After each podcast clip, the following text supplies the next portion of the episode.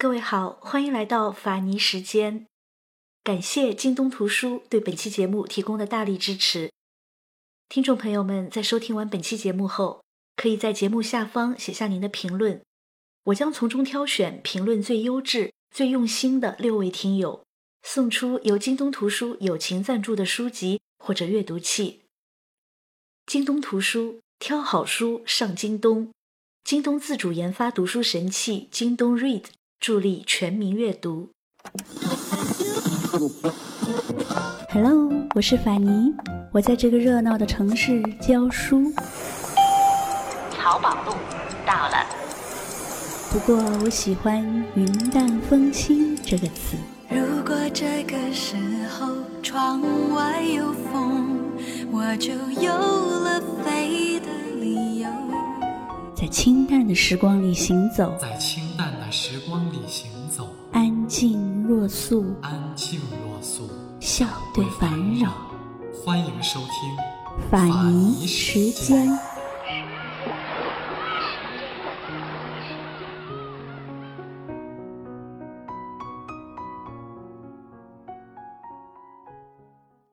他是一个敏感的天才，他是一个认真的疯子。一个被自己折磨的人，一个极度真诚、既粗暴又温柔的男人。他有深沉的力量，又充满孩子气。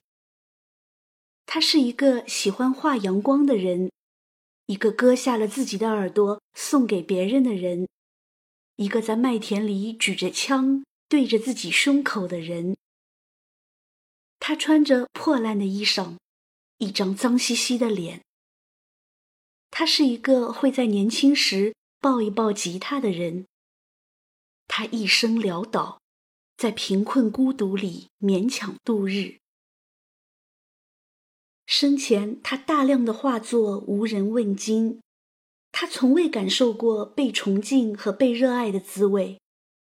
可是多年以后，他却声名鹊起。他的作品不断创下拍卖新高。看着他那些用浓烈色彩来表达情绪的作品，没有人说得清楚，他是因为才华而疯癫，还是因为疯癫而富有才华。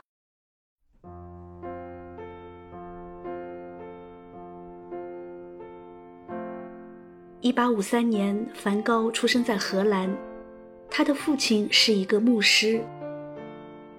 一八五七年，梵高一生的知己，他的弟弟提奥出生了。一八六一年，八岁的小梵高画出了人生的第一幅素描——猫。他高兴地拿去给母亲看，母亲夸奖了他一句，然后顺手把他的画撕毁。一八六九年三月，梵高去了一家叫古皮尔的艺术公司当画店的职员。陆续去了该店在海牙、布鲁塞尔、巴黎分店工作，在那里一待就是七年。一八七六年，梵高被解雇了。为了生计，他尝试去考神学院，希望能做一个牧师，但是这个愿望也落空了。一八七九年，由于梵高并没有取得正式的牧师资格，他被教会解雇了。这件事情给他的打击很大，他开始了流浪的生活。这期间，他大量阅读狄更斯、斯托、雨果、莎士比亚的书。由于贫困和对未来失去信心，他开始越来越多的把自己关在房间里画素描。一八八零年，由于长期在家里闷着，家人也有了意见，他开始出游。住在一个矿工家里，临摹米勒的作品。同年十月，梵高去了布鲁塞尔，认识了画家凡拉帕德。凡拉帕德建议梵高去学习透视学和解剖学，梵高听从了他的意见。他的弟弟提奥也给了他很大的经济支持。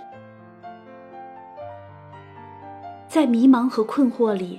梵高找到了一生的职业，绘画。他在给弟弟提奥的信中这样写：“当我画太阳的时候，我要让人们感觉到它是在以一种惊人的速度旋转着，正发出威力巨大的光和热的浪。当我画一块麦田的时候，我希望人们能感觉到麦粒内部的原子正在朝它们最后的成熟和绽开而努力。当我画一棵苹果树的时候，我希望人们能感觉到。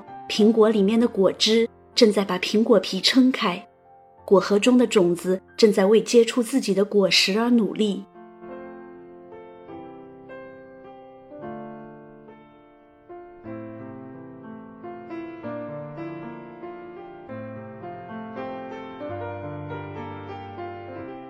一八八三年，梵高回到荷兰北部，正式开始画油画。那个时候，他已经快三十岁了。和所有的艺术家一样，起初他也是从大量的临摹名画开始的。早期，他用画笔描绘农民、工人，画面深沉，风格沉郁厚实，和后期的画风有极大的反差。他的第一幅作品《吃土豆的人》，画的是生活在一百多年前那些淳朴真实的人。他们的手和土豆是一个颜色，那种阴郁的调子可以让人看出梵高的内心饱受着困苦的折磨。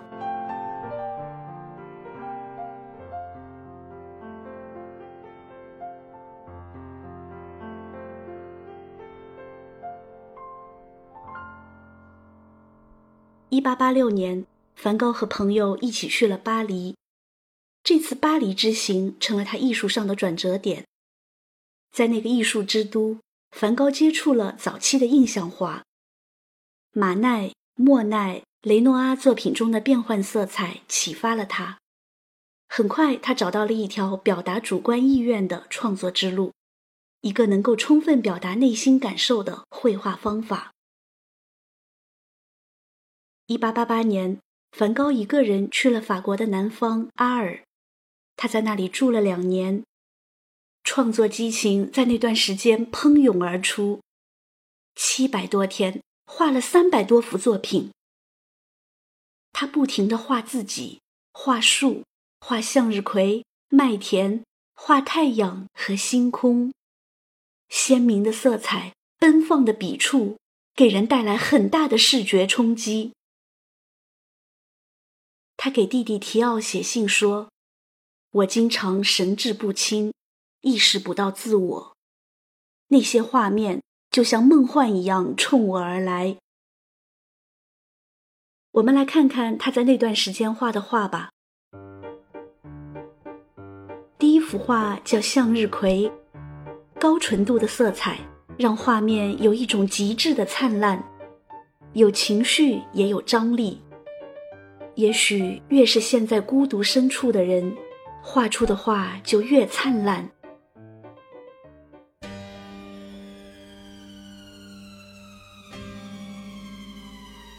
第二幅画名叫《星空》，多么奇异又璀璨的景象！恐怕也只有梵高才会用如此奔放和粗重的笔触来画星星。天空像有蓝色的火焰在旋转和燃烧。星星那么硕大，泛着黄色的光晕。在画这幅画的时候，梵高的内心曾涌起多么强烈、多么疯狂和诡异的情绪啊！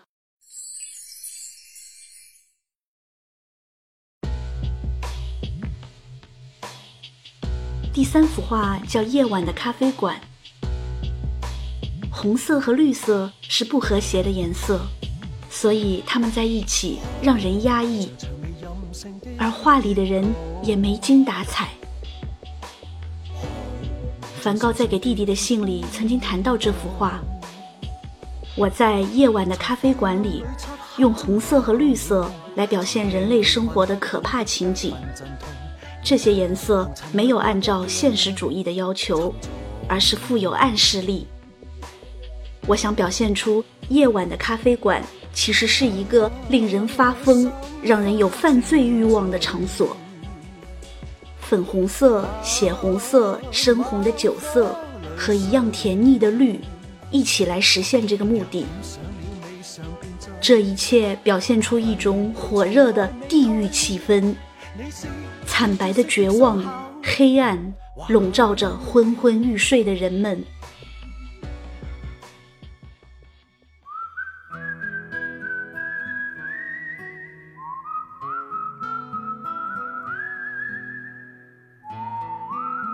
幅画名叫《黄房子》，这是梵高在阿尔的住所。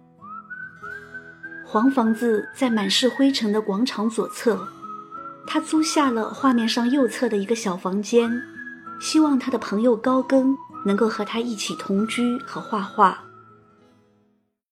梵高画这幅画的时候是充满希望和感情的，他希望黄房子能成为一个画家的家。他为此充满期待。他在给弟弟的信里这样写：“我希望把它搞成一个真正的画家之家。它并不豪华，正相反，其中没有一件值钱的东西。我希望它的窗口永远开着，能看见空中繁星闪烁。”第五幅画名叫自画像。画家需要不断的深入探寻自己的内心，所以他必然会不断的看向自己。梵高是继伦勃朗之后又一个大量画自己的艺术家。他画戴着各种帽子的自己，他画穿着破烂西服的自己，画蓄胡子的自己。画短发的自己，画日渐消瘦的自己，叼烟斗的自己。在画里，他的眼神一直很孤傲。当他割掉了自己的耳朵，头上缠着绷带，他也给自己画了一张。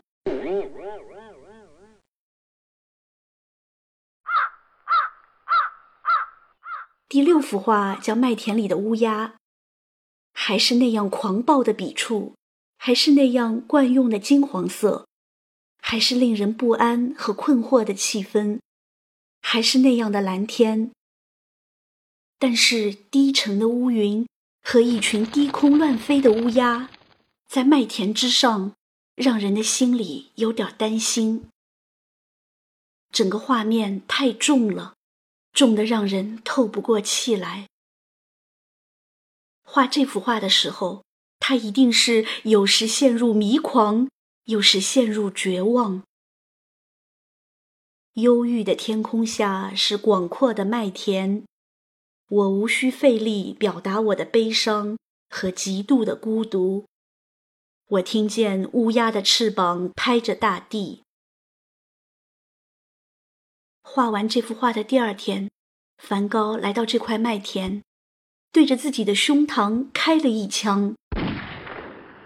那一年他才三十七岁。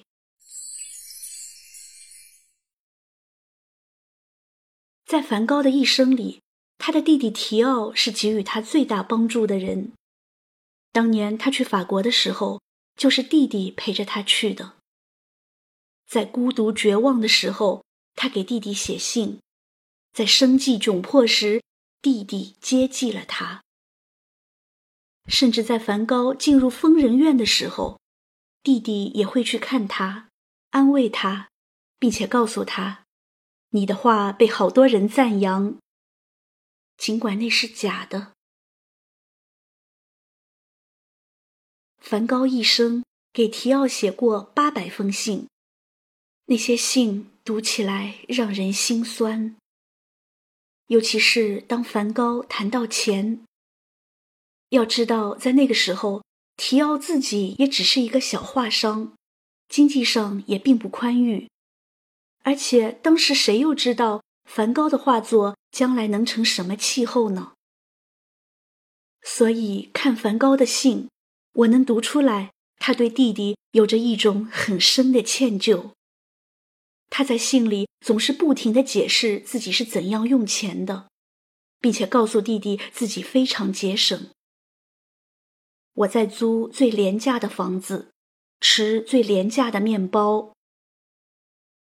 他还不断的向提奥保证，绝不会浪费他的每一分钱。有时候提奥给他寄钱迟了几天，梵高非常为难的在信里说：“这几天我的肚子里灌入了一杯又一杯的咖啡，我现在连一尺画布也没了。”只能用纸来画速写或水彩。我的好兄弟，快寄钱来吧！梵高一再向提奥保证，他的画会越来越好的。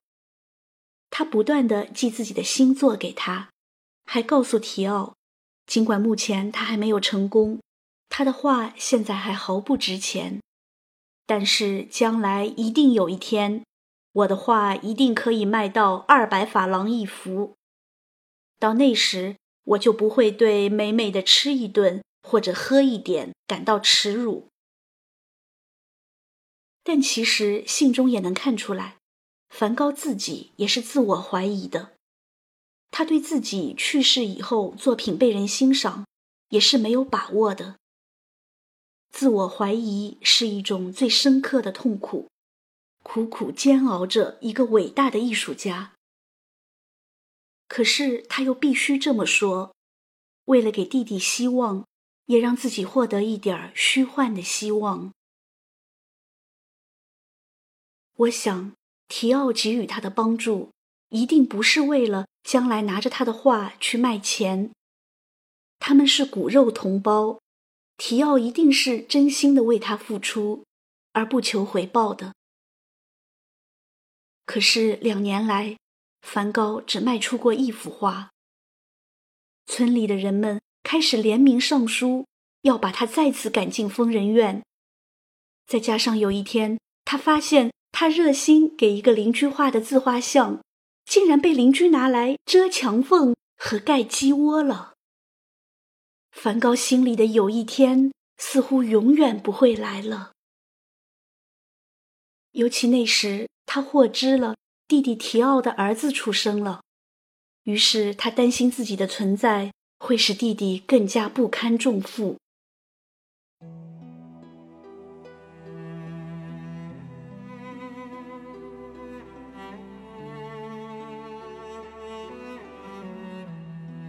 一八九零年，在阿尔阳光灿烂的原野上，在他无数次画的明亮的光线里。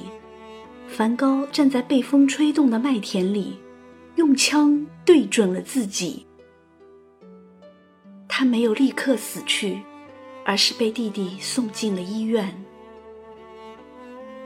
那个晚上，他和亲爱的弟弟平静地长谈了一夜。没有人知道他们谈了什么。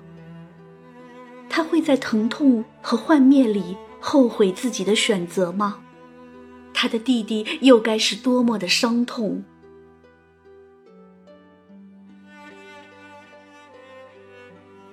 天快亮了，梵高在热泪纵横的弟弟的怀里，闭上了眼睛。阿尔奥夫小镇上，人们相互传递信息：那个疯子死了。提奥在梵高去世后的六个月之后，也去世了。提奥收藏了梵高大部分的作品，但是他也没有机会看到哥哥的有一天。他俩的墓地靠得很近，两块简朴的墓碑并排而立，上面只有他们的名字和生卒年月。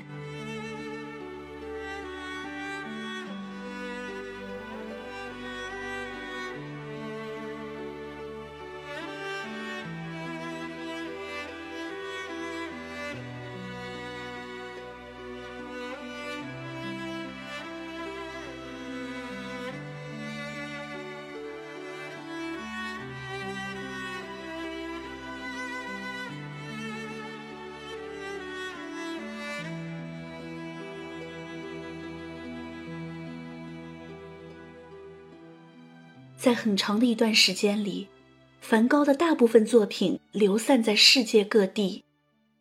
那时候，谁会去注意一个又穷又发了疯的人的作品呢？他的画说不定只是被一个家庭妇女从廉价市场买到，挂在了厨房的墙上。终于有一天，梵高这个曾经被人遗忘的名字重新被人提起。他的画从一文不值到几十万美元，再到几千万美元，一路飙升。突然之间，那些能和他扯上关系的地方，纷纷号称是他的家乡。奥夫小镇上挂上了梵高故居的牌子。以他名字命名的美术馆，每天吸引着世界各地的人们。从早到晚，门口总是排着长长的队伍。然而，这一切对梵高来说来得太晚了，对提奥来说也来得太晚了。这个世界不属于你这样美好的灵魂。梵高的遗言是。痛苦便是人生。story story nine 很多年以后，一个叫唐·麦克莱恩的歌手写了一首献给梵高的歌。这首歌感动了全世界热爱生活、心存希望的人们。在梵高美术馆门口，它被一遍又一遍的播放。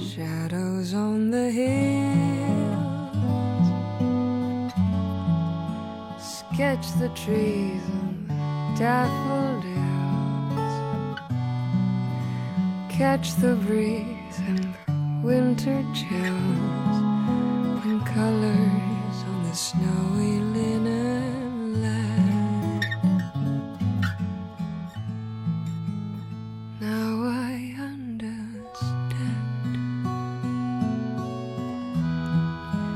what you try to say to me. I suffered for your sanity. I tried to set them free. They would not listen, they did not know how. Perhaps they'll listen now. Story, story night.